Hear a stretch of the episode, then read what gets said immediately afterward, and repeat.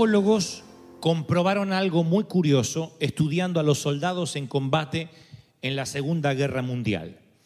Ellos lograron establecer que después de 60 días de combate intenso, que difiere mucho de lo que hemos visto en las películas en Hollywood, realmente el combate, el estar en la línea de fuego, a los soldados los afecta emocionalmente a tal punto que en un momento sienten que pierden su alma, pierden su espíritu. Después de 60 días en combate continuo, los soldados de infantería, los que se conocen en algunos de los países como los soldados de tierra, literalmente se sentían emocionalmente muertos. Sin embargo, los pilotos de combate, o sea, la fuerza aérea, no los de tierra, no los de infantería, tenían otro tipo de calma, a pesar de estar, por ejemplo, los mismos 60 días en combate, aunque la tasa de mortalidad de los pilotos aéreos es mucho más alta, o era mucho más alta que los de infantería. O sea, un piloto aéreo, el 90%, 93% de ellos, para ser exactos, eh, morían en batalla, eran, eran bombardeados también sus aviones. Sin embargo, aunque, insisto, la tasa de mortalidad de la Fuerza Aérea, de los pilotos en combate, era más alta que los de infantería, los que piloteaban aviones sentían más ánimo, le sentían que salían, no digo con gozo, con felicidad, porque una guerra no produce eso, pero sentían energía al ir a cumplir su misión cada mañana, a diferencia de los de infantería que, insisto, estaban emocionalmente muertos. Eso, asombrosamente, la Fuerza Aérea tenía mayor ánimo. ¿Cuál era la diferencia? Arribaron los psicólogos que los pilotos tenían en su mano un acelerador. Sentían que de algún modo ellos decidían su destino. Por el contrario, los soldados de infantería podían matarlos fácilmente, tal vez estaban corriendo, parados, platicando en un momento pensando que no hay ataques y les caía una bomba de golpe y terminaba con sus vidas. Entonces se sentían indefensos. La fórmula es sencilla. La percepción de tener control produce calma. Cuando vemos que hay situaciones que no podemos controlar. Ahora no necesitamos eh, una guerra para probar esto, para saber que la falta de control origina temor. Por ejemplo, eh, una congestión de tránsito nos hace dar cuenta que no tenemos el control. Un grupo de investigadores alemanes arribó a la conclusión que un embotellamiento triplica las posibilidades de un ataque cardíaco, así que cuídate que estamos en Los Ángeles.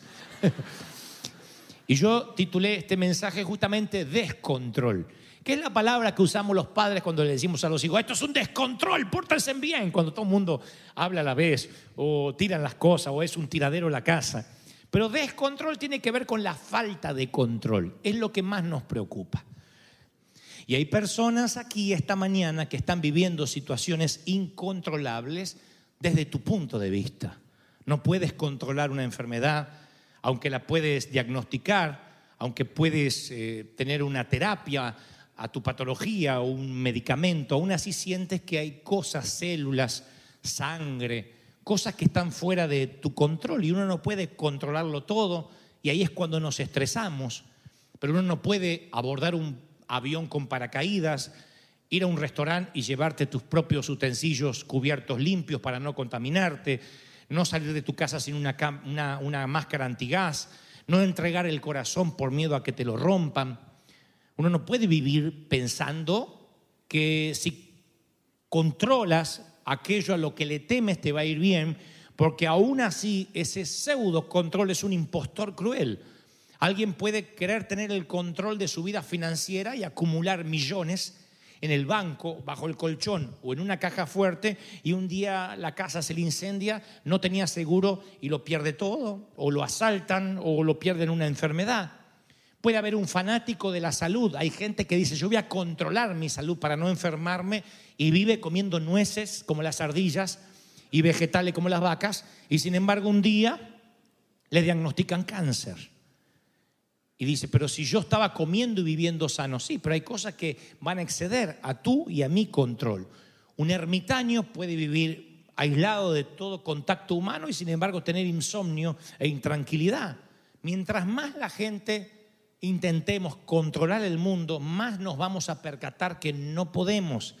La vida se nos va a convertir en un ciclo de ansiedad, fracaso, estrés, ansiedad, fracaso, estrés, ansiedad, fracaso, estrés. Es un círculo, una espiral descendente. No podemos tomar el control porque el control no nos corresponde, no fuimos creados para controlar. Sin embargo, el control es lo que nos llena de estrés. En una pareja, lo que termina dañando la relación es el control, el querer controlar al otro. Y decimos, no, pero yo tengo derecho porque soy el esposo o soy la esposa. Pero cuando el eh, deseo de ceder, que es algo que hacemos adrede, cedo porque amo, se cambia por el control, entonces nos ponemos estresados, me están controlando, o lo que es peor, no puedo controlar.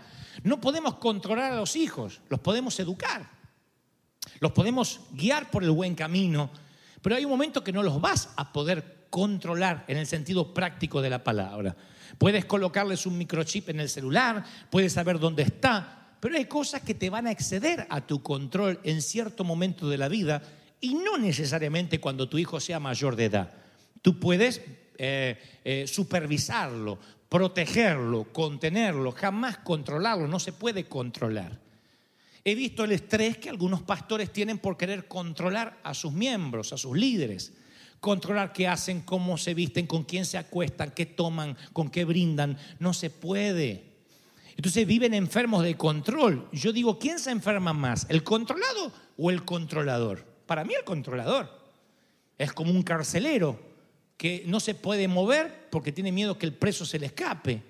Entonces creo que a veces nos ponemos ciertamente en guardias de seguridad de nuestra vida, de nuestras finanzas, de nuestra salud, de las personas que nos rodean y estamos obsesionados por el control por querer saber que todo va a estar bien, porque creemos que eso va a devenir en, en tener paz, en hacernos sentir bien. Sin embargo, la Biblia tiene una idea mejor.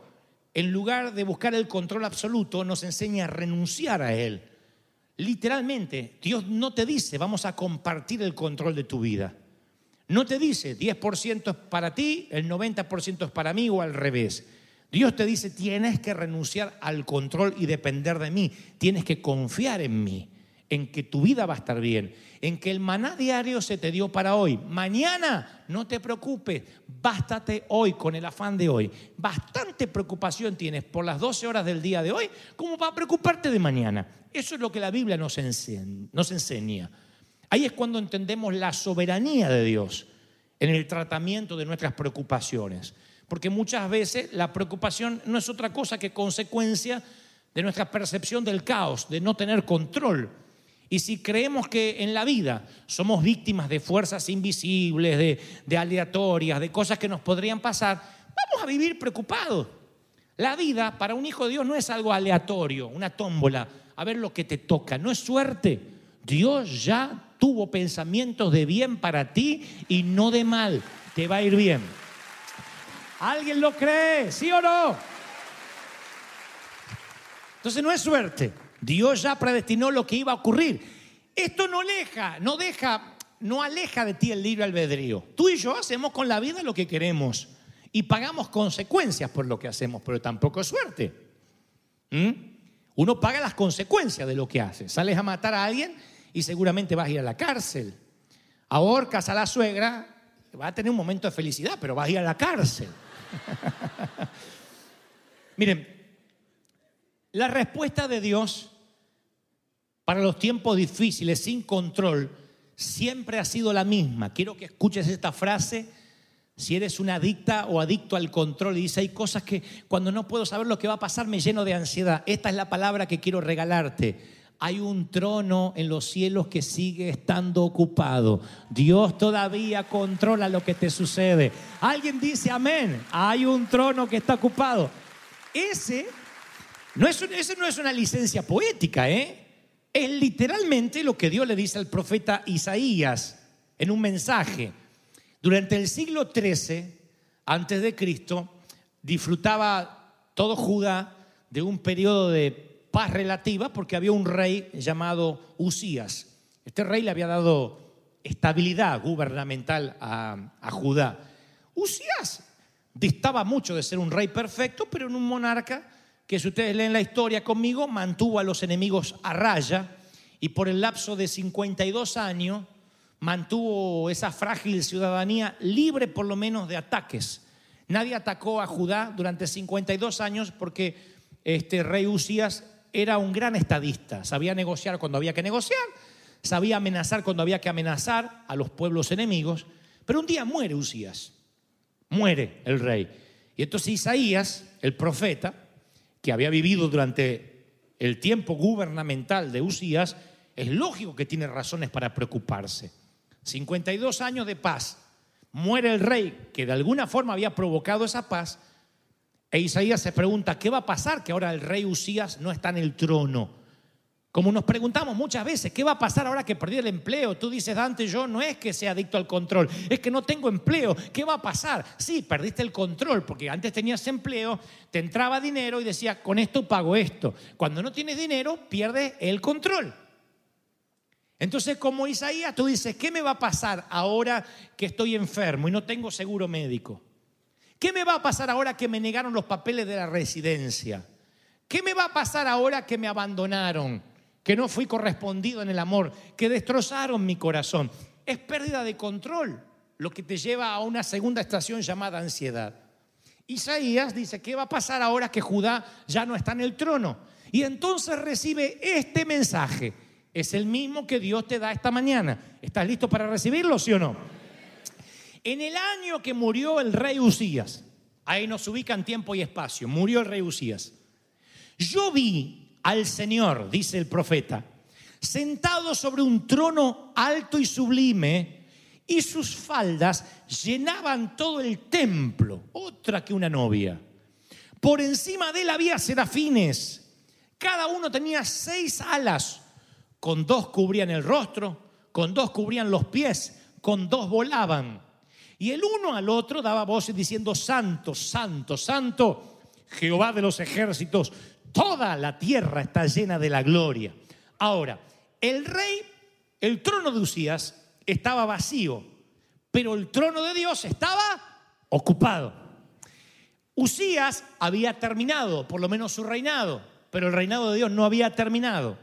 La voz de Usías estaba en silencio, pero le estaba diciendo Dios a Isaías, mi voz se escucha fuerte y clara.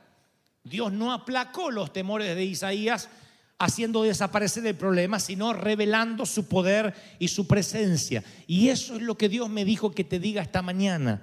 A pesar de que a veces sientes la inconsistencia, la ingratitud, el desdén, la ansiedad de no poder manejar tu enfermedad, tu salud, mejor dicho, tu finanza, tus hijos, tu cónyuge, y dices, siento que la vida se me fue de control. Tengas 30, 40 o 70 o 16 años, dice, no tengo mi vida controlada. Y eso produce una ansiedad. Pero la misma palabra que Dios le dio a Isaías te la doy a ti. Dios dice, yo estoy en el trono, aunque tú no lo estés, yo sigo estando en un trono más alto. Mi trono no está vacío. Yo no dejo de contemplar tus días hasta el fin de los tiempos. Alguien tiene que aplaudir más que eso si lo cree. ¿Lo crees de verdad? ¿Cuántos creen de que Dios sigue estando en el trono? Dígame, amén.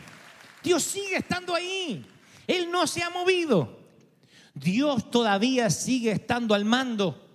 Y cuando los ángeles gritan, o exclaman delante de Isaías, la gloria de Dios llena toda la tierra, pudo haber dicho, la gloria de Dios llena Judá, el trono de, de, de, Usías. No, toda la tierra, Dios tiene un control absoluto. ¿Cómo te va a dejar a la vera del camino? ¿Cómo te va a dejar perdido? ¿Cómo crees que el Señor no le importa lo que vas a pasar en la sala de cuidados intensivos, lo que estás pasando? ¿Cómo se te ocurriría pensar que Él no sabe de qué cosas tenéis necesidad? Si aún nuestros cabellos están contados, si no cae un pajarito del cielo sin que Él lo sepa, ¿de verdad pensaste que Él te olvidó? ¿De verdad pensaste en algún momento que Dios estaba tan ocupado con hombres muy famosos que no le importaba lo que te pasara? Él estuvo allí cuando estuviste triste. Él estuvo allí cuando perdiste las fuerzas, cuando decías no puedo más, aun cuando dejaste de orar. Aun cuando te apartaste del Señor diciendo no puedo más, el Señor te siguió amando y te dijo, aunque no me ores, aunque no me hables y aunque estés enojado conmigo, nada hará que te ame un poco menos de lo que te estoy amando. Te amo, dice el Señor. ¿Están recibiendo la palabra, sí o no? Dios sigue estando al control. Ahora, al cierre del libro de Génesis, Dios escoge un pueblo pequeño e insignificante, Israel, para transformarlo como una gran enseñanza a las naciones. Dios escoge un pequeño pueblo. Él quería levantar un pueblo para que fuera un testimonio vivo a los paganos de las otras ciudades, a los paganos que no tenían a este Dios. Y como Dios quería dar ese testimonio, lleva al pueblo de Israel a un lugar donde tenían fuera de control todo. Los israelitas, aunque eran esclavos, podían cosechar, labrar la tierra. Para los egipcios, claro, pero podían ver que tenían algo bajo control, como los pilotos aéreos, un acelerador. Ahora los lleva al desierto y no pueden sembrar ni cosechar nada en lo desértico del páramo desolador de la nada. No tienen control de nada. No podían controlar el destino, no tenían brújula, no tenían GPS. Yo sé que aquí hay algunos adictos al GPS que no van ni al mercado sin GPS. Vieron que cuando uno pone el, GPS dice, uy, en 42 minutos llego. Ahí, y Moisés, me parece que esa duna ya la vi. Ese médano no lo pasamos hace 30 años atrás. No estaremos dando vuelta en círculo.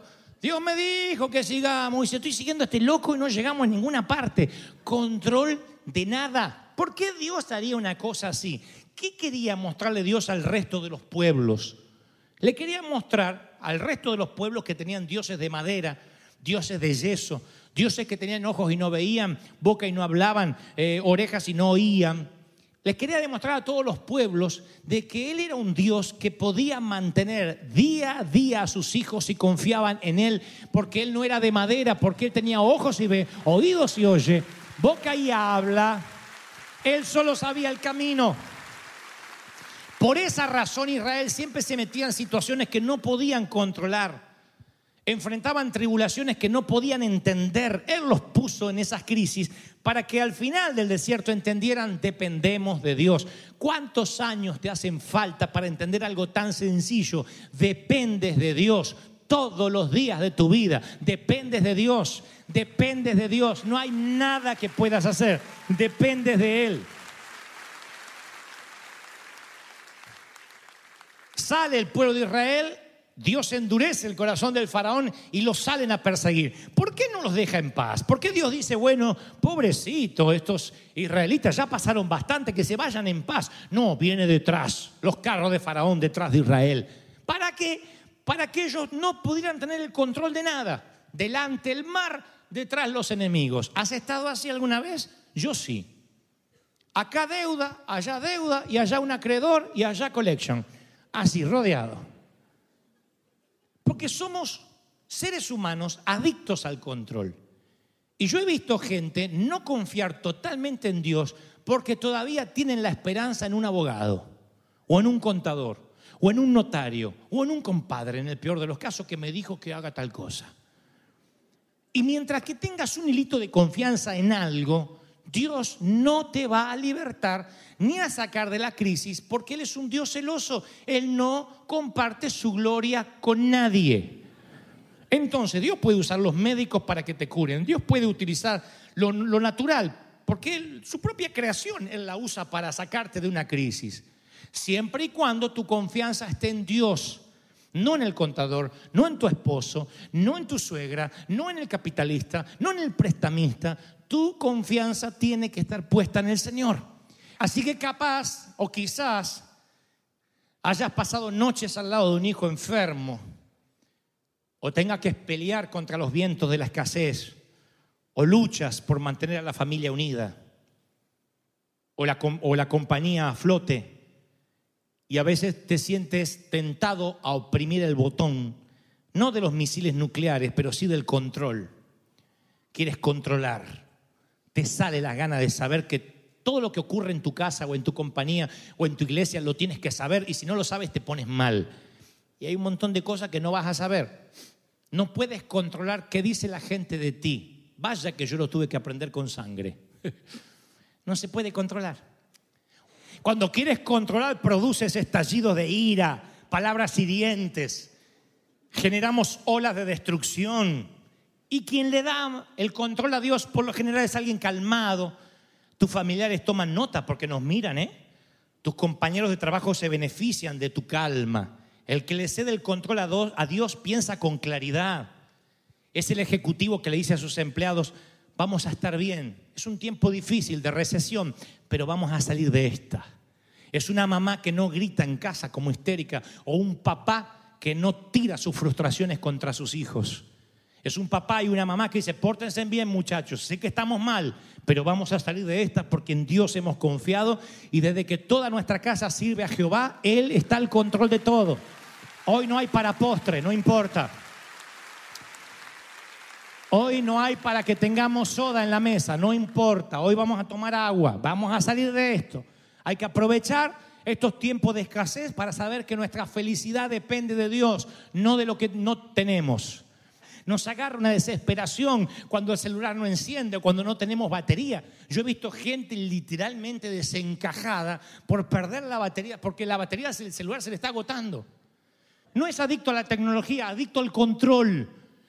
De repente hay algo que no puede controlar y él la señal o la batería y se desesperó. Y alguien tiene que oír esta palabra, no solo tus hijos. No estés pensando qué bien que le vendría a mi hijo esto. Esto es para ti también. Hay algo que tienes que decir, voy a perder el control, no importa, todo va a estar bien. Todo va a estar tranquilo. Yo celebro las damas aquí que son eh, adictas a la limpieza. Qué lindo. Esas casas que uno entra al baño y huele a pino. Y tú dices, esta gente acá no, no hace ese, hace eucaliptos.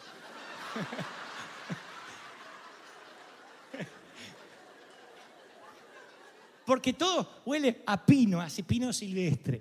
Y el piso encerado. Yo tenía una tía así, que entraba y tenías que ponerte unos patines. Y andabas ahí con, con los felpuditos así por toda la casa. La vajilla, una vajilla tenía para ocasiones especiales, nunca la vi las ocasiones especiales, y después unos platos para que no se rompieran, no, había manchitas en la casa, una casa pulcra, pero la tía después se enfermó y nadie la iba a visitar y se sintió tan sola y siempre decía, decía yo tenía que haber dejado que los chicos jugaran más.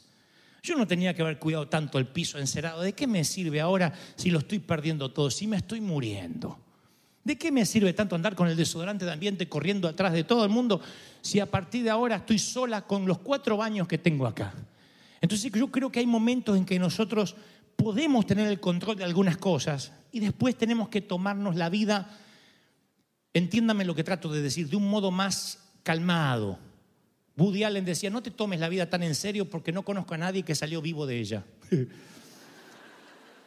Entonces quiere tomarte las cosas con calma y llevarle a Jesús el control. Voy a terminar con esto.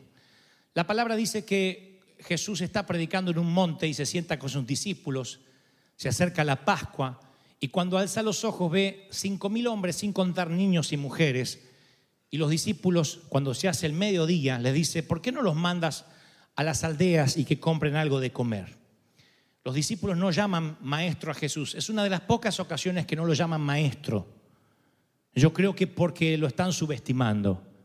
Ya habían visto a Jesús resucitar a muertos, habían visto a Jesús sanar leprosos, lo habían visto calmar la tempestad, pero aquí le dicen, ¿por qué no despides a la gente? No le vienen y le dicen, maestro, ¿qué podemos hacer? No, le, no le presentan una sugerencia, le dicen lo que tienen que hacer Jesús, control. Jesús, esto es lo que tienes que hacer. ¿Has orado alguna vez así diciéndole a Dios lo que tiene que hacer? Señor, yo no te, haz lo que tú quieras, pero dámelo que tenga plata, que tenga 44 años, que luzca de 30, que tenga auto, que no tenga madre, basta de suegras. ¿Por qué le dices a Dios lo que tiene Él que darte? ¿Por qué si oras a Dios, si le pides a Dios, por qué no confías en Él? ¿Por qué no dices, Señor, yo dejo el control a tus pies? Aquí le están diciendo, quiero que despidas a la gente para que busque comida porque esto se va a hacer un motín, la gente hambrienta.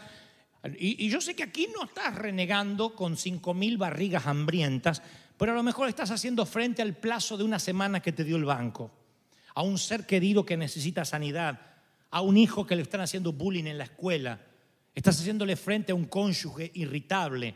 Por un lado tienes un problema y por otro lado una cantidad eh, limitada de paciencia, sabiduría, energía y tiempo.